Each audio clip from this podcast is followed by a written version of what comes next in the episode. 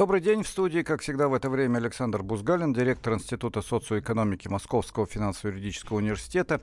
Мы с вами обсуждаем самые различные темы, которые имеют прямое отношение к нашему личному бюджету.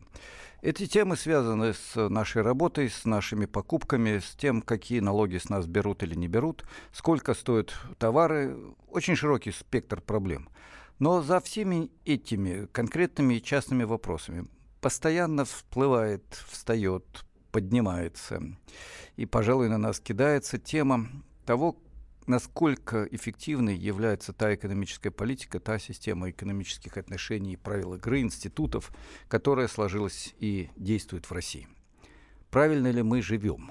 Вот э, этот непростой вопрос. Э, мне хотелось бы повторять на каждой передаче. Я его во время каждой передачи, я его повторяю во время каждой передачи. Это вопрос, который волнует очень многих из нас. Вопрос, который постоянно будируется даже в самой простой аудитории. Почему? Почему такая бедная страна? Почему такая богатая страна Россия? Мы обладаем удивительно большим объемом ресурсов, мы обладаем удивительно талантливым населением, мы сами есть это талантливое население, граждане нашей страны.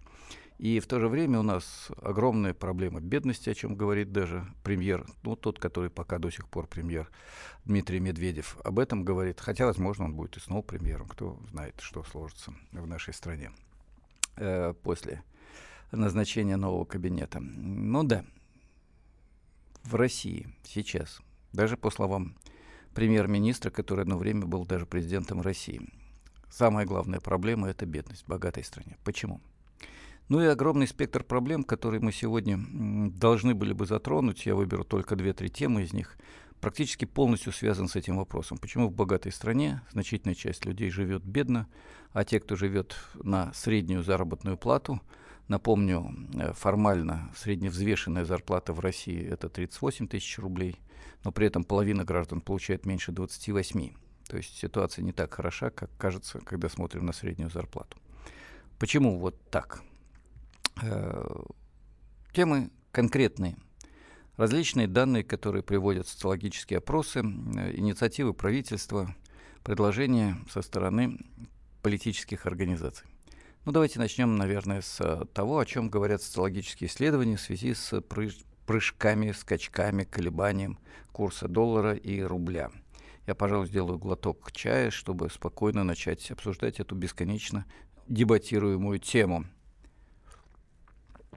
а вопрос, на самом деле, несколько неожиданный. Э, как э, выяснили социологи, более 60% граждан России не слишком волновались по поводу почти на 10% выросшего курса доллара и евро, особенно евро. Э, как оказалось, это волнует 40% населения, а большинство относится к этому достаточно равнодушно. Почему? Вот я думаю, это непростая тема, которую мы тоже можем обсудить. Я готов высказать свое мнение. Обсудить вопрос, не собирается ли правительство все-таки э, окончательно и бесповоротно во главе с новым премьер-министром э, и вновь избранным президентом принять решение о продлении пенсионного возраста. Тема постоянно муссируется. Ну и некоторые отмены льгот э, по налогообложению для продуктов питания и лекарств. Еще одна муссируемая тема. Вот давайте эти все вопросы, которые имеют прямое отношение к нашему кошельку, к нашему качеству жизни, обсудим сегодня в эфире. А у нас, если я не ошибаюсь, звонок э, от Льва Николаевича. Давайте мы сразу начнем наши диалоги, в отличие от традиционных правил бузгалинских передач, когда мы только во второй половине беседуем с радиослушателями. Итак, Лев Николаевич, вы в эфире. Здравствуйте, добрый день. Да, я вот, вы знаете, я скажу, в первую очередь, беднота, нищета из-за того, что из-за тотальнейшего, тотальнейшей коррупции просто в, в экономическом, э, в экономическом, как говорится, то есть обирая, обираловка полностью рабочего класса. Я считаю так, полностью по зарплатам, по недоплатам. Потом законы, неправильные законы, сделанные только под них. Ведь при советской власти все было, как, как говорится, все нормально все распределение шло, все. Это все смели, убрали и сделали на свой, как говорится, хохряк. Ведь полностью обирает, обирает рабочий класс, то, что остался.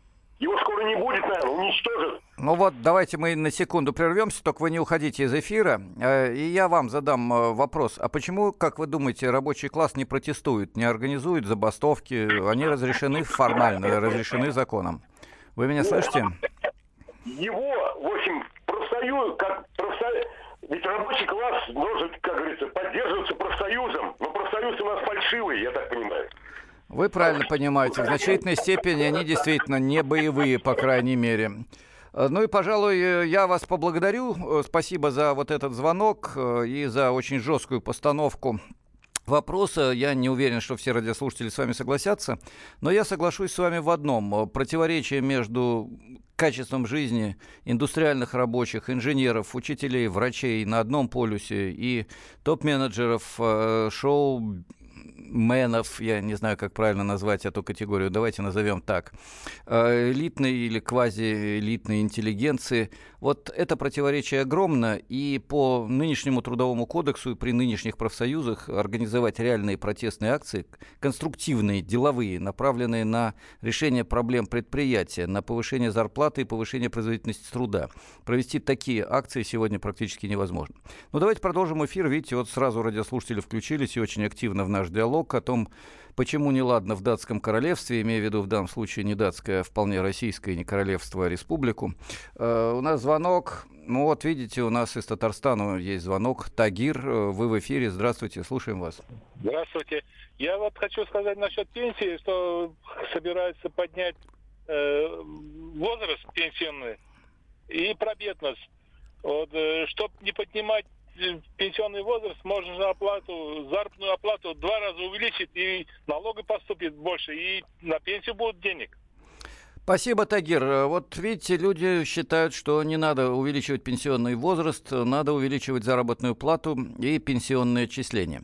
Кстати, у нас скоро закончится первая часть эфира, дорогие друзья, поэтому напоминаю, что после рекламы вы сможете по-прежнему звонить нам на радио «Комсомольская правда» 8 800 200 ровно 9702. Мы будем принимать ваши звонки сегодня на протяжении всего эфира, а он продлится до двух часов дня – и будем обсуждать тему, которую мы подняли, тему бедности, лечение бедности, только это какое-то странное будет лечение при помощи увеличения пенсионного возраста. Э, лечение бедности тоже будет чрезвычайно странное лечение.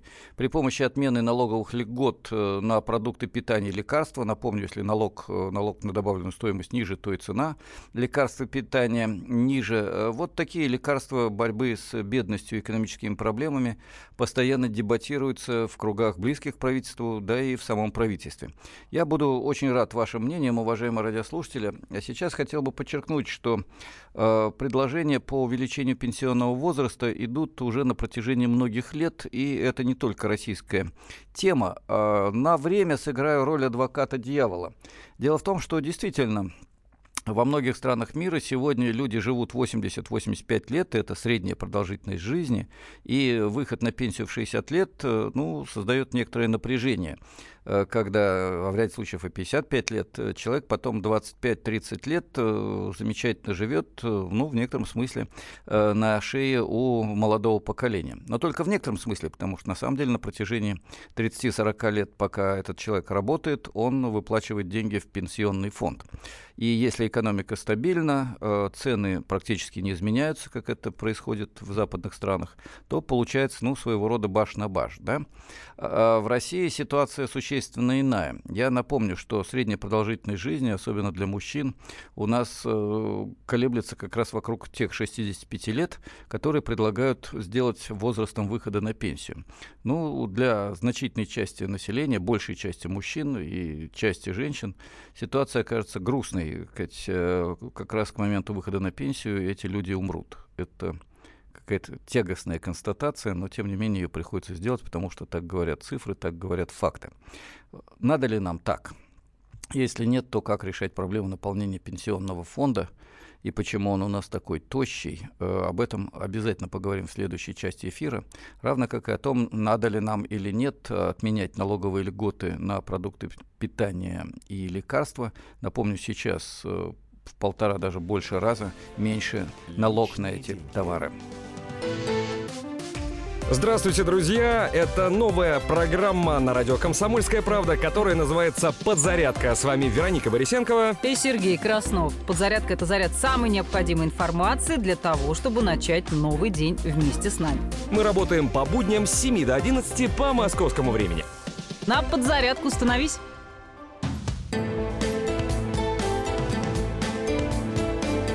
Личные деньги.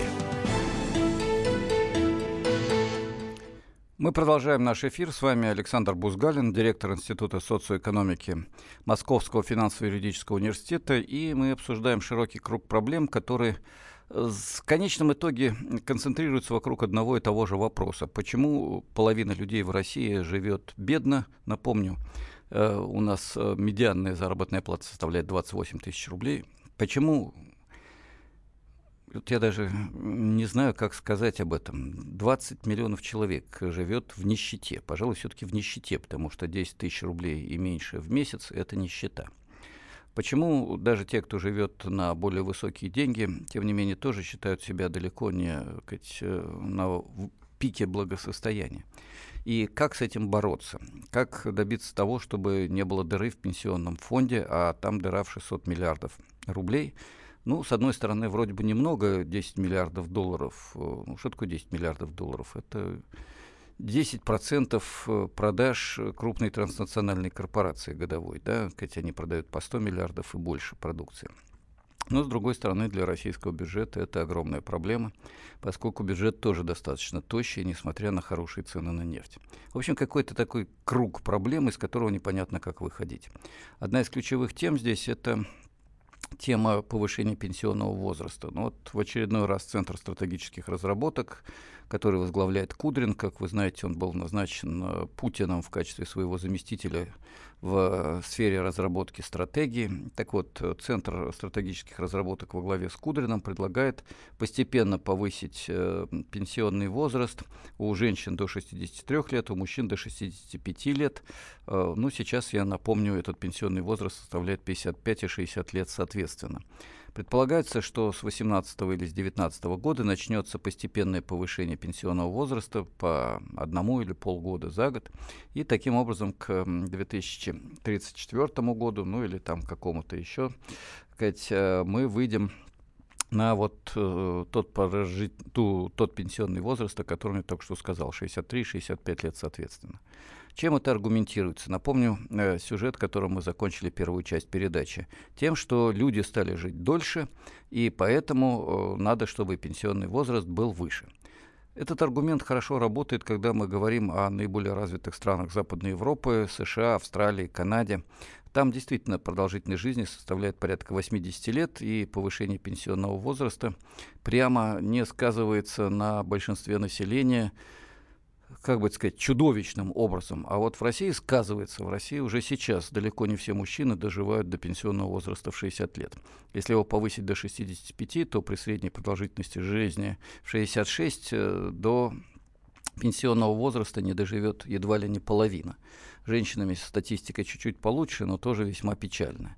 Предполагается, что постепенно будет расти и продолжительность жизни, но пока она растет, если растет, крайне неравномерно и очень медленно. Давайте обсудим эту тему. У нас есть звонок э, из Волгограда. Нам звонит Александр. Александр, добрый день, вы в эфире. А, добрый день. Слышно, да? Да. А, да у меня вот такое мнение, согласен с предыдущим звонящим мужчиной, который сказал, что тотальная коррупция везде. То есть обирают работяг, ну, самых что ни на есть, ну, трудоголиков, вот. И еще вот хотел бы, как, ну, правда говорят, что богатая страна у нас с нищим населением. Вот. И хотел бы вот, ну, что сказать по этому поводу. Вот смотрите, скоро 9 мая, да? У нас да. выходит вся страна на, ну, буквально, можно сказать, вся страна почтить память предков, то есть, ну, отпраздновать Великую Победу. Вот. Когда люди были недовольны властью, да, вот пред, ну, в прошлом году осенью, да, те, ну, позапрошлый год, когда с Платоном были недовольны э, дальнобойщики, то есть вышла определенная масса людей, да, э, подавили их, как бы, ну, грубо говоря, да. Да, да, вот, Александр. Они, они, по сути, ничего не добились. Вышли опять определенное количество людей, недовольные властью, то есть смены. Опять, по сути, ничего не добились. Все плачут. Плохо, плохо. А почему бы не выйти всей страной, как мы это делаем на 9 мая? Вот все говорят, мы чтим память своих ну, предков там, и так, и так. Я не думаю, что предки бы рады были этому, ну, тому, как мы сейчас живем, как их потомки живут. Я думаю, что на нашем месте они бы все так же вышли против э, власти. Спасибо. Потому что у нас потому что еще не того склада народ сейчас. Спасибо, Александр. Вот видите, у нас э, не первое и, я думаю, не последнее мнение наших радиослушателей звучит очень резко, четко. Э, действительно, большинство людей, которые работают э, на заводах, работают в школах, работают в поле, большинству нам, нас, вот тех, кто так работает, в университете тоже, поверьте, работают, причем часто на 2-3 ставки. Большинству из них, к сожалению, достаются крохи с э, барского стола. И э, протест пока, если и бывает, то бывает вялым, неорганизованным, частичным, разобщенным. Почему? Я думаю, потому что существует как минимум два фактора. Один, люди боятся, что, выйдя на улицы, они создадут хаос, э, спровоцируют гражданскую войну, нестабильность, э, примеры ряда бывших стран Советского Союза на глаза. И вот этот страх, это опасение за более-менее стабильное и более-менее сытое, ну или хотя бы э, сносное существование – они, наверное, тормозят людей. Но ведь протест может и должен быть конструктивным. Э, и Конституция России, законы России отнюдь не, возбрав... не возбраняют, не запрещают ни митинги, ни шествия, ни забастовки, ни другие легальные, разрешенные демократические акции протеста. Другое дело, что подзаконные акты, указы, распоряжения, действия властей и центральных, и местных очень часто создают огромные проблемы для того, чтобы вот так по-настоящему открыто и спокойно сказать «нет». Ой, извините, у меня вот даже голос немножко перехватило в результате сказать нет э, той политики, которая сегодня ведется. Есть, кстати, у нас еще звонки, сейчас вы будете в эфире, но сначала э, несколько разных мнений. Ну, одно из них было, пусть люди хоть немножко отдохнут на пенсии. Второе, э, протестуют бездельники, причем, по-моему, от одного и того же автора. Ну и вот Ник 2 кота, очень жесткое сообщение. 60 миллиардов от одного олигарха вполне достаточно для того, чтобы покрыть недостачу в пенсионном фонде. Я напомню, у нас э, десятки и десятки людей обладают состояниями более миллиарда долларов, а доходы иных из них действительно составляют доходы, сравнимые с дырой в пенсионном фонде России. Так что здесь опять всплывает старая добрая проблема. А не надо ли ввести высокий прогрессивный подоходный налог на наиболее богатую часть населения? Или это будет, э, как вот э, тут симпатичная барышня в темных очках, судя по фотографии, прислала сообщение Наталья Гусева, э, только бездельники противодействуют, бастуют. Ну и надо расходы депутатов сделать стандартом для людей, как тоже сообщение от того же радиослушателя. Ну, во-первых, спасибо большое за активные сообщения. Во-вторых, вот видите, какой у нас э, разнобой во мнениях, и это правильно. Мы разные. Давайте обсуждать дальше эту тему. Надо ли повышать пенсионный возраст, надо ли протестовать, если доходы ниже э, того уровня, который обеспечивает нормальное качество жизни в богатой стране. Давайте обсуждать эту тему. Но вот, Алексей из Симферополя, если можно, подождите, пока у нас закончится перерыв. У нас, к сожалению, сейчас уже осталось всего несколько секунд до конца передачи. Напомню, у нас есть еще две темы. Это отмена льгот по НДС на Э, базовые товары на продукты питания и медици- медикаменты, медицинские товары. Ну и тема о том, как вопрос э, социологов, э, почему же большинство населения не волнует колебания курса доллара. Давайте к этим темам вернемся после перерыва, после новостей, после рекламы. А сейчас напомню телефон прямого эфира 8 800 200 ровно 9702. У нас есть WhatsApp и Viber, куда, собственно, уже и поступают сообщения. И мы будем и дальше ждать от вас э, ваши мнения, ваши звонки, ваши критические и позитивные предложения, как решать те проблемы, которые выпьют, которые постоянно стучат нам в двери, которые бросаются в глаза. Личные деньги. Главное аналитическое шоу страны. Михаил Юрьев, Михаил Владимирович Леонтьев, Илья Савельев. Это главтема. Они знают, как надо. Мы несем свою миссию выработать мысль о том, как должно быть. Программа «Главтема» на радио «Комсомольская правда». Слушайте в прямом эфире каждый четверг с 20.00 по московскому времени.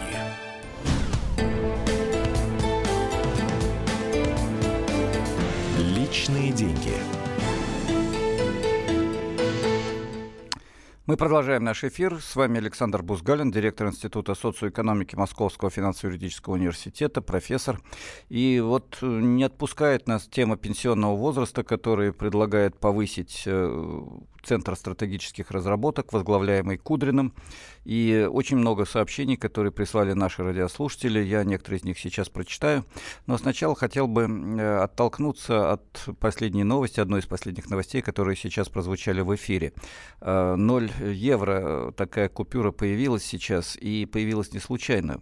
Действительно, 200-летие Маркса — это очень важная дата, которую отмечают во всем мире. В Германии президент страны возглавляет э, подготовку подготовку вот этого празднования 5 мая пройдет по всему миру с огромными форумами в Китае, в Европе, в Соединенных Штатах Америки.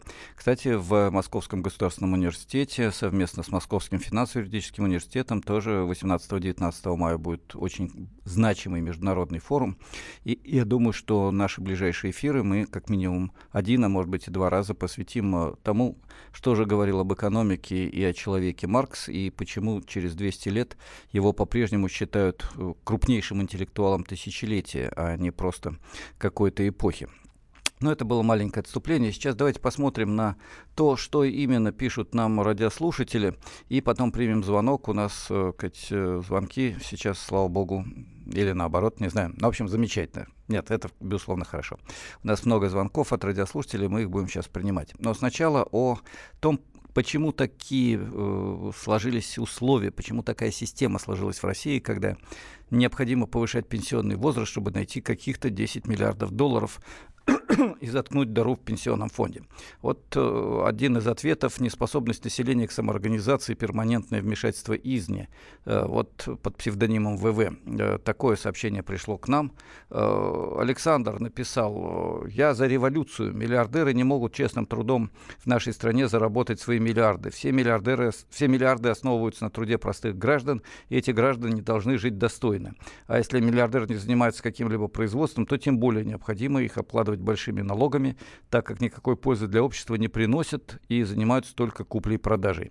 Я считаю, что все миллиардеры добыли, ну, видимо, тут ошибка э, написано, забыли, добыли, я думаю, свое состояние незаконным путем. Это очень такое жесткое мнение. Э, и еще одно мнение тоже, фиксирующее важнейший, я думаю, факт. У нас в Волгограде средняя зарплата 18 тысяч рублей, рабочих мест нет, город банкрот. И молодым не найти работу, не говоря уже о том, что 60 лет никого держать не будут. Вот такие непростые сообщения, но я думаю, важно будет прочитать и другое сообщение. Э, Кать, э, Наталья Гусева пишет, что не бывает никакой самоорганизации, организовывают конкретные люди с конкретными целями, народ при этом массовка.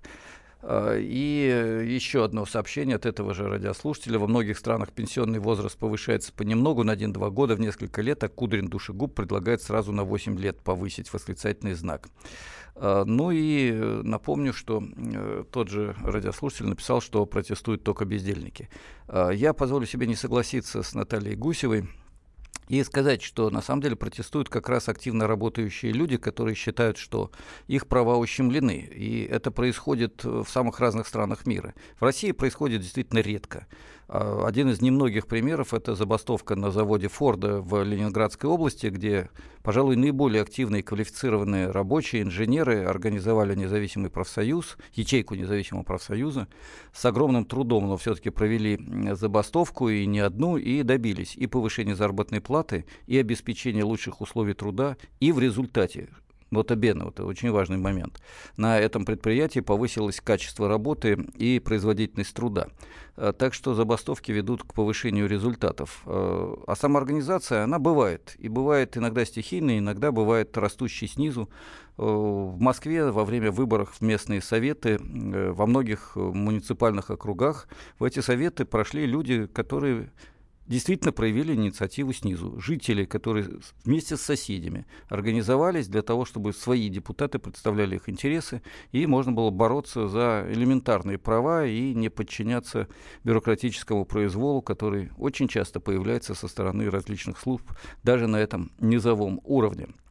Так что, извините, поспорю с вами, Наталья, если хотите, звоните, пишите. Будем еще с вами, так сказать, э, думать.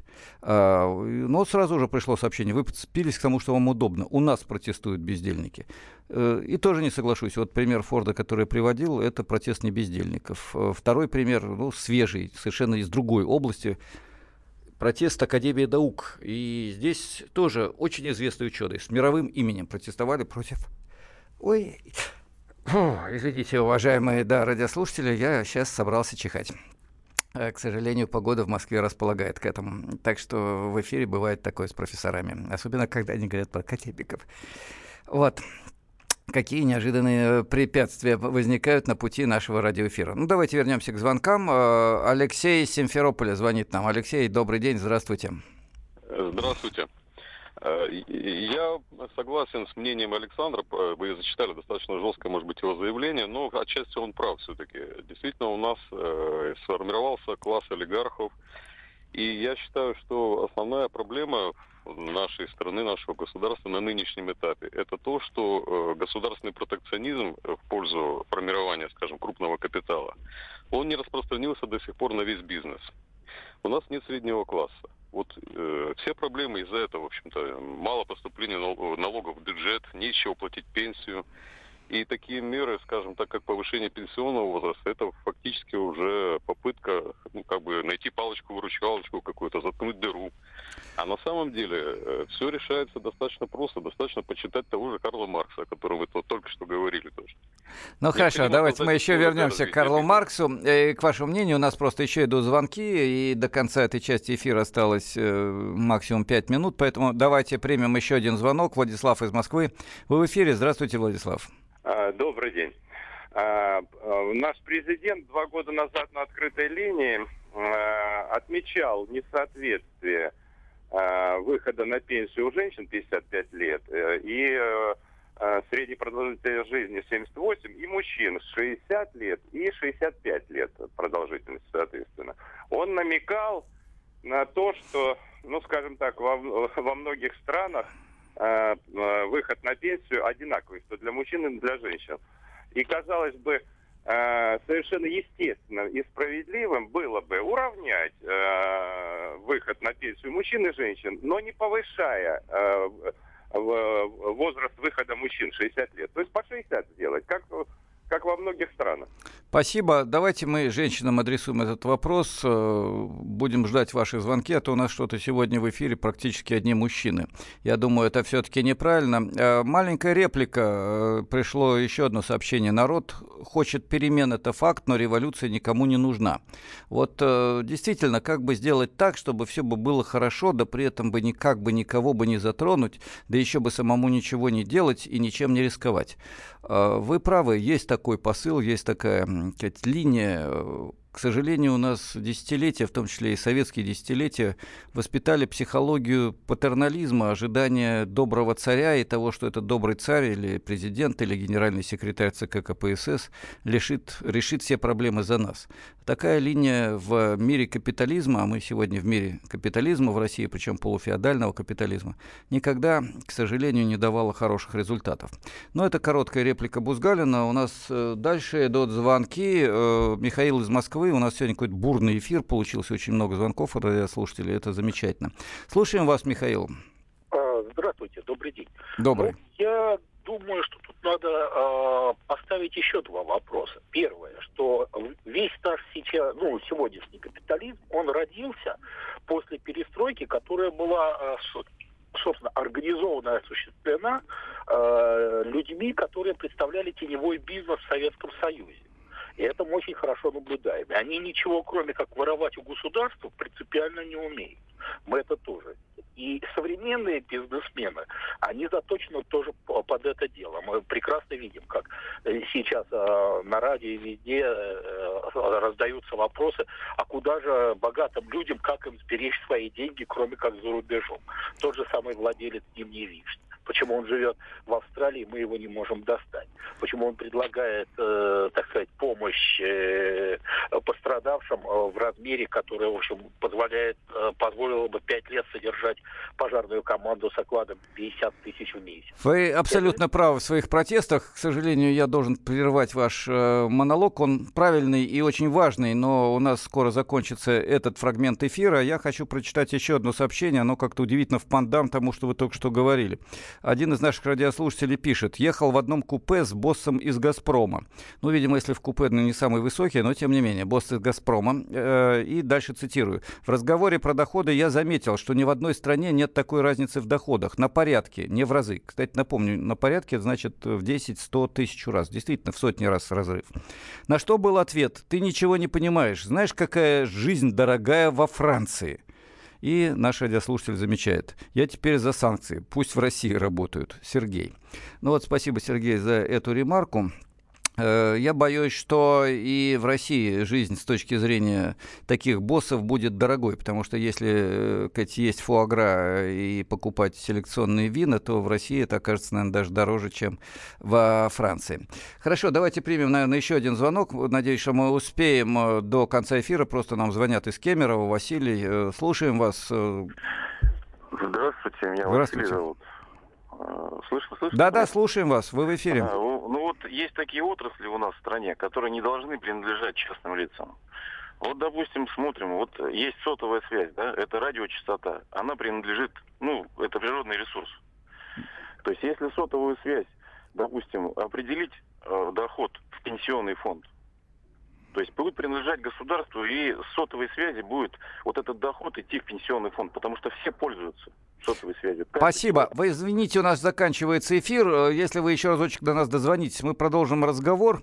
А сейчас, завершая третью, но не последнюю, напомню, у нас сегодня четыре части эфира, не последнюю часть эфира я хотел бы сказать. Э, Вы знаете, есть опыт государственной системы, телекоммуникаций. И одна из крупнейших корпораций мира – это китайские государственные телекоммуникационные корпорации. Там э, мобильная связь работает не хуже, чем в любой другой стране мира, а обеспечивает это государство. Правда, немножко другое, чем в России государство. Но об этом после перерыва звоните нам. Телефон прямого эфира 8 800 200 ровно 9702. Прекращаю свою деятельность на посту президента СССР. А и на небе тучи. Илья Ковальчук! Я не верю своим глазам! Это с нами уже явно было. Это дежавю. Воспоминания о прошлом, о том, что было в детстве и молодости, то, что мы бережно храним в памяти. Программу «Дежавю» слушайте по будням с 11 вечера по московскому времени.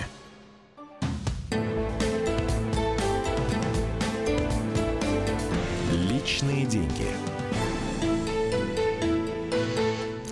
Мы продолжаем наш сегодняшний разговор. Он э, в этот четверг оказался продолжительнее, чем обычно. У нас четыре части нашего эфира. И совершенно неожиданно всего лишь одна из тем, которую я предполагал обсудить, тема увеличения пенсионного возраста и проблема вообще, почему столько бедных людей в стране, э, и надо ли затыкать дыру в 10 миллиардов долларов, которая образовалась в пенсионном фонде за счет увеличения продолжительности работы, сокращения пенсионного бытия человека или надо найти где-то в другом э, месте, ну, например, повысив э, налоги на высшую часть, э, наиболее богатую часть нашего общества, на олигархов и так далее. Вот все это вызвало очень бурное обсуждение, и я прочитаю вот сообщение Натальи Гусевой. Спасибо вам за то, что вы пишете много материалов таких, я бы сказал, именно писем, пожалуй, даже а не просто коротких фраз. А, где-то это морализаторство, где-то спор с ведущим. Не могу не включить вас в диалог. С детства надо трудиться, пишет Наталья Гусева. Ну, если это не ее псевдоним, э, получать с детства надо трудиться, получать образование, набираться опыта, заводить семью, обеспечивать детей и родителей. Но это в основном малоквалифицированные бездельники. Зачем устраиваться... Э, а, вот в России много возможностей устроиться на работу сообразно образованию образованию, опыту. Вам жалко маргиналов, мне их не жалко. Вы поощряете низменное чувство в людях, зависть. Ну и целый ряд других э, сообщений. Ну, прежде всего, насчет зависти. Вы знаете, зависть это как раз классическое чувство буржуазии. Вот э, у моего конкурента 25 миллионов долларов, а у меня всего 23. Мне надо любой ценой добиться того, чтобы у меня было 27. Вот у моего конкурента яхта длиной в 28 метров, у меня всего в 22. Мне надо развивать бизнес для того, чтобы было 29. А иначе зачем увеличивать капитал и из 10 миллионов делать 15? 10 вполне достаточно для того, чтобы жить всю сознательную жизнь спокойно и поддерживать интересные общественные инициативы. Ну и, наконец, о бездельниках и возможности устроиться на работу. Я не знаю, в курсе ли Наталья Гусева, что кроме торговли, сервиса и финансового посредничества существуют еще и другие профессии. Существуют профессии врачей, учителей, медицинских работников, в том числе медсестер и нянечек. Существуют э, научные сотрудники в Академии наук. Э, люди работают у станка. И на предприятиях в России платят э, от 10 до 30 тысяч рублей. Только на некоторых платят 40-50 тысяч рублей. Вот, э, Наталья, у вас прозвучала фраза о том, что вы копите денежки и ездите на юг Франции отдыхать. Ну, соответственно, у вас, видимо, есть загранпаспорт. В России только 15% населения обладают загранпаспортом, и далеко не все из них могут хотя бы раз в 5 лет выехать на шикарный, в кавычках, отдых в Турции. Поэтому вы принадлежите, скорее всего, к 10% самых богатых граждан России. Я не сомневаюсь, что вы исключительно своим талантом, а не в силу того, что у вас были хорошие родители, хорошие предпосылки и добрые друзья, добились успеха и поднялись наверх российской иерархии. Но поверьте, есть очень много талантливых людей, которые хотят заниматься наукой и работать старшими научными сотрудниками в одном из институтов РАН и получать свои 20 тысяч рублей в месяц, на которые, безусловно, на юг Франции не поедешь отдохнуть. Люди хотят работать э, врачами и медсестрами не только в Москве в элитных клиниках, но и в обычных больницах в российской глубинке. Там они тоже получат 20-25 тысяч рублей. Люди Многие, может быть, хотят, а может быть, вынуждены стоять у станка, потому что иначе не заработаешь деньги – в обычном городе России, или шить, э, строчить джинсы, как это делает огромное количество женщин вашего возраста. И это не бездельники. И далеко не все из них могут вырваться и получить элитное образование, и потом работать в хорошей ферме или иметь э, свой собственный бизнес. Вот такую полемику я позволил себе. А, и сообщение от Александра, который тоже у нас очень активен в эфире. Налоги, налоги олигархам увеличить, цены в ритейле и на бензин повышать, запретить, ограничить норму прибыли, наценку так далее. Ну вот видите, у нас очень активно идет диалог. А, я хотел бы дать слово нашим радиослушателям. У нас очень широкая география сегодня. И Сибирь, и Центр, и Урал. А вот сейчас Саратов, Поволжье. Вадим, да, если я не ошибаюсь. Вадим, вы в эфире. А, Слушаем вас. Здравствуйте. Здравствуйте. Здравствуйте.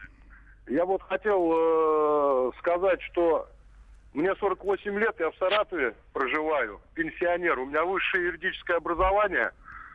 И 26 лет отработал в нашей системе МВД, заработал пенсию 15 тысяч.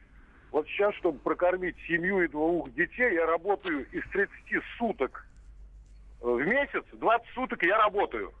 То есть э, двое суток подряд по 24 часа, потом сутки отсыпаюсь, я не могу, не могу прокормить свою семью, то есть обеспечить ей достойное существование. А люди пишут, что только бездельники. Я вот не знаю как. Я не бездельник, я хочу работать. Но у нас в Саратове с моим образованием я не могу найти работу юристом больше 20 тысяч.